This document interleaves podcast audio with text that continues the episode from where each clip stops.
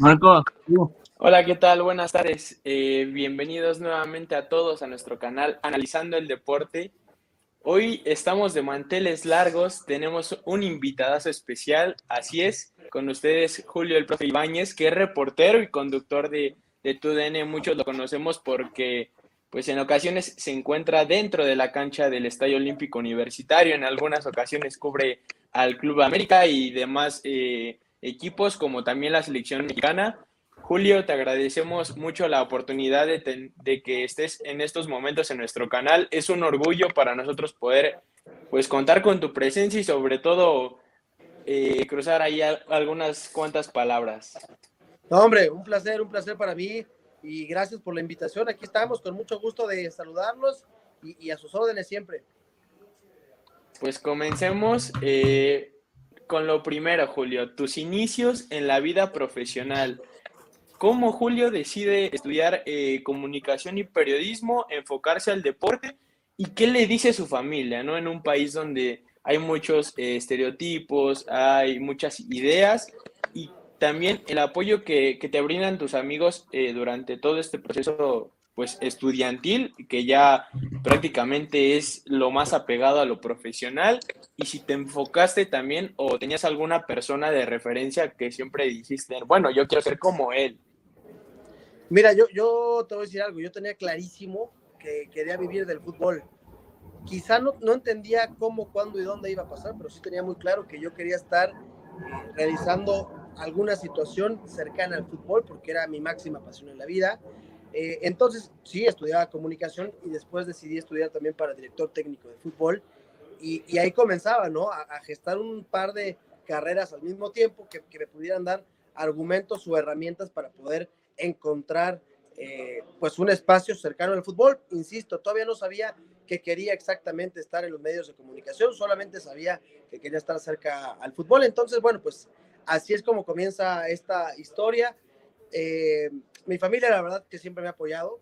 Yo debo ser muy, muy honesto, muy sincero. Sin ellos eh, no sería posible estar acá porque evidentemente soy un tipo muy afortunado. Me dieron eh, todos los recursos, todas las herramientas, todo el apoyo eh, para, para, poder desarrollarme y, y siempre se, se, lo, se, lo, reconoceré a mis papás y a mi hermana. Y bueno, así comenzó eh, la situación. Entré a Televisa Deportes en el año 2012 y seguimos acá en 2021 eh, dándole duro. Se da la fusión, ahora estamos en TUDN muy contentos en lo que de verdad es un un proyecto de vida que me llena, que me hace feliz, que, que mi día a día la verdad es que eh, no me pesa, al contrario, me hace, me hace sentir muy afortunado de, de, lo que he podido ir logrando con mucho trabajo, con mucha dedicación y sobre todo con mucha pasión. Ok, bueno, ¿nos podrías contar un poco de cómo llegaste a ser reportero y conductor de tu DN? Sí, bueno, después de, de, tener estas herramientas que te platicaba, eh, toqué puertas y, en su momento Javier Alarcón fue la persona que confió en mí, me dio, me dio la oportunidad de ingresar a Televisa Deportes y así poco a poco, ¿no? Evidentemente uno comienza eh, poco a poco realizando algunas eh, notas de distintos deportes, eh, no solamente fútbol, ¿no? Había que estar empapado de todo eh, y, así irse ganando un lugar en el día a día hasta, hasta llegar a donde hoy estamos, que creo que solamente es el camino donde, donde quisiera estar, ¿verdad? Seguramente habrá muchas metas más que, que perseguir que solo se dan con, con trabajo y dedicación.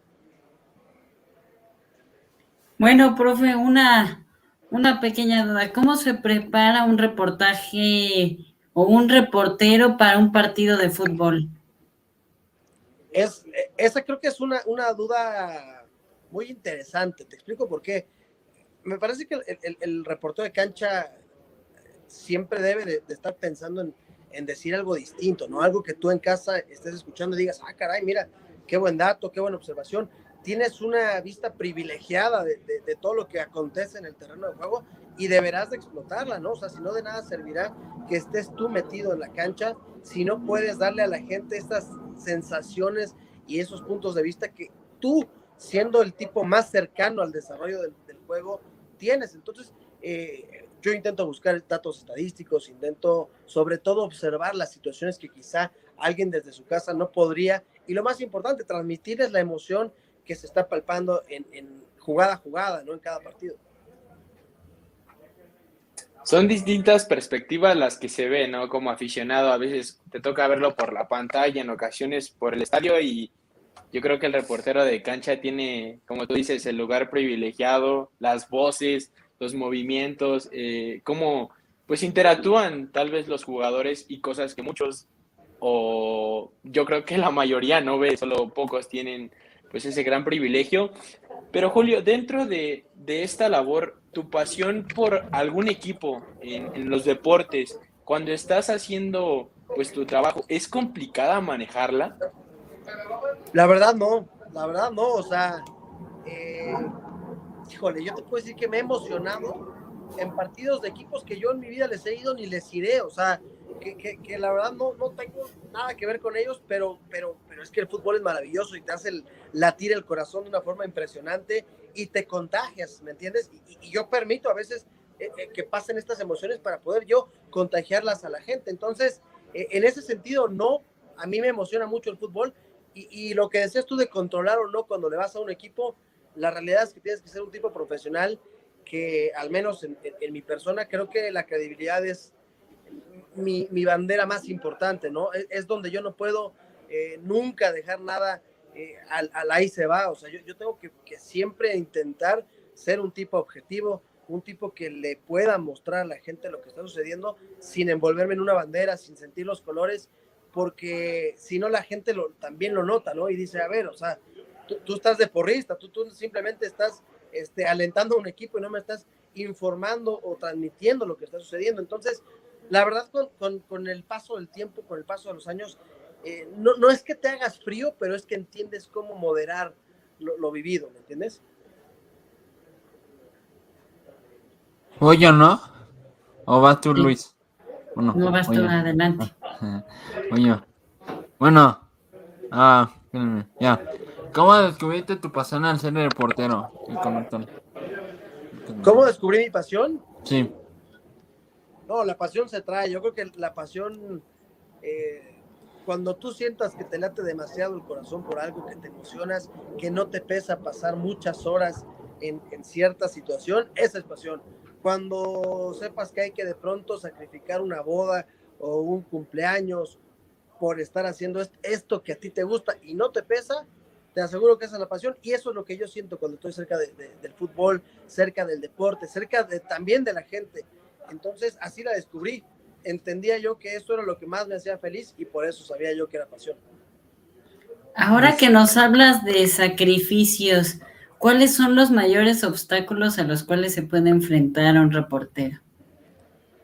Bueno, muchas veces la verdad es que no eres dueño de tu tiempo, muchas veces no eres dueño de ni siquiera de las fechas, ¿no? O sea, yo no sé, por ejemplo, el América hasta qué instancia va a llegar en este torneo, entonces yo no puedo planear un sábado, una comida o un domingo si yo no sé cuándo va a jugar el América ya, ¿no? Entonces, eh, me parece que esas pueden ser algunas de las situaciones, sobre todo también contar con gente que, que, entienda lo que estás haciendo, que entienda lo que estás viviendo, eh, muchas veces no puedes ir a un puente, no, no tienes puentes, no, no tienes este, vacaciones, pero no se sufre, insisto, o sea, me parece que el mensaje que yo les quiero mandar es que no se sufre lo más mínimo porque estás haciendo lo que te gusta.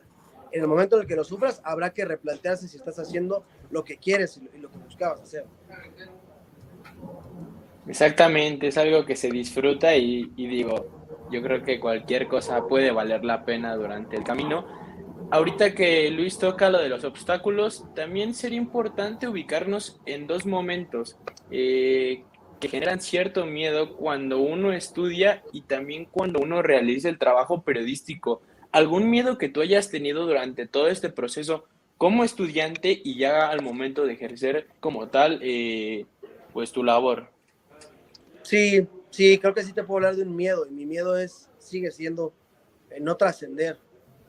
La verdad yo quiero ser un, un, periodista destacado, quiero ser un periodista con mucha credibilidad, un periodista que tenga empatía con la gente y, y, siempre querré trascender, siempre querré eh, dar lo mejor de mí. Entonces, ese es el miedo que siempre he tenido. Yo no quiero ser uno más, por eso trabajo y por eso me enfoco y por eso le meto el mil por ciento todos los reportajes o todas las notas a todas las entrevistas que hago, porque si no lo haces así con la competencia y con el talento que hay, al menos te hablo con la gente que yo trabajo en TUDN, que es gente valiosísima y con mucho talento, si no lo haces al mil por ciento, te quedarás rezagado y te quedarás siendo uno más. Yo simple sinceramente nunca quiero ser uno más. Va, bueno, me toca. ¿Me escuchan? Sí, no. Perfectamente. ¿Por qué te interesó estudiar comunicación? Me interesó porque era, era, era abrir otro camino para estar cerca del fútbol, porque el periodismo me podía dar esas facultades de poder desarrollar alguna situación que estuviera cercano del fútbol, entonces por eso opté por, por estudiar comunicación. Perfecto. ¿Y qué es lo que más te gusta de esta vocación de ser reportero? Mira, cuando, cuando estoy en una cancha, en un terreno de juego, y se los digo, me, me pasa muy seguido, eh, volteo a ver las gradas, volteo a ver a los futbolistas, vo- volteo a ver mi entorno y digo, Julio, qué afortunado eres por hacer lo que, lo que estás haciendo. Entonces, eh, creo que esa es, es la que yo destacaría. Oh, interesante. Si Julio Ibáñez eh, no hubiese sido periodista deportivo, ¿qué otra alternativa tenía en su vida? Porque siempre tenemos, nuestras abuelitas, nuestras mamás nos dicen, hay que tener un, un camino B, ¿no? La, la alternativa. Y bueno, eso es súper importante. Mi alternativa era que si no era periodista, hubiera sido representante, hubiera sido directivo, hubiera sido lo que fuera cercano al fútbol, jefe de prensa. Me cuentan que ahí también derrochas talento en la cancha, ¿eh? No, te contaron mal. Sí juego, pero no derrocho talento.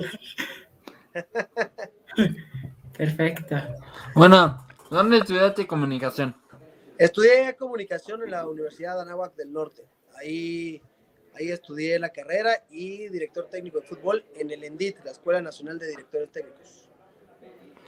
Para alguien Pues- que quiere dedicarse a la comunicación deportiva, ya una vez acabada la carrera de comunicación, ¿recomiendas estudiar alguna especialidad o qué específicamente? Yo recomiendo que estudien todo aquello que se les ponga enfrente, todo aquello que les pueda dar una herramienta, todo aquello que les pueda poner un paso por encima de- de- de- del resto de la gente que quiere hacer lo que ustedes. Eh, al final, el más preparado tendrá muchas más herramientas que, que el que no lo está, ¿no? Quizás todos tienen la misma pasión y todos tengan las mismas ganas, pero yo les recomendaría estudiar todo lo que se les cruce enfrente. De acuerdo. Antes que nada, muchas gracias pues por el consejo, Julio. Y ya para culminar con mi participación, ¿qué sigue en la vida como persona y profesional eh, pues de Julio Ibáñez? ¿Algún proyecto, alguna meta, algún sueño que se tenga próximamente y que pues lo veremos, ¿no? Tal vez en la televisión o también pues tú como persona. No, no, bueno, como persona, para mí es fundamental ser, ser un- una buena persona, ser un buen tipo.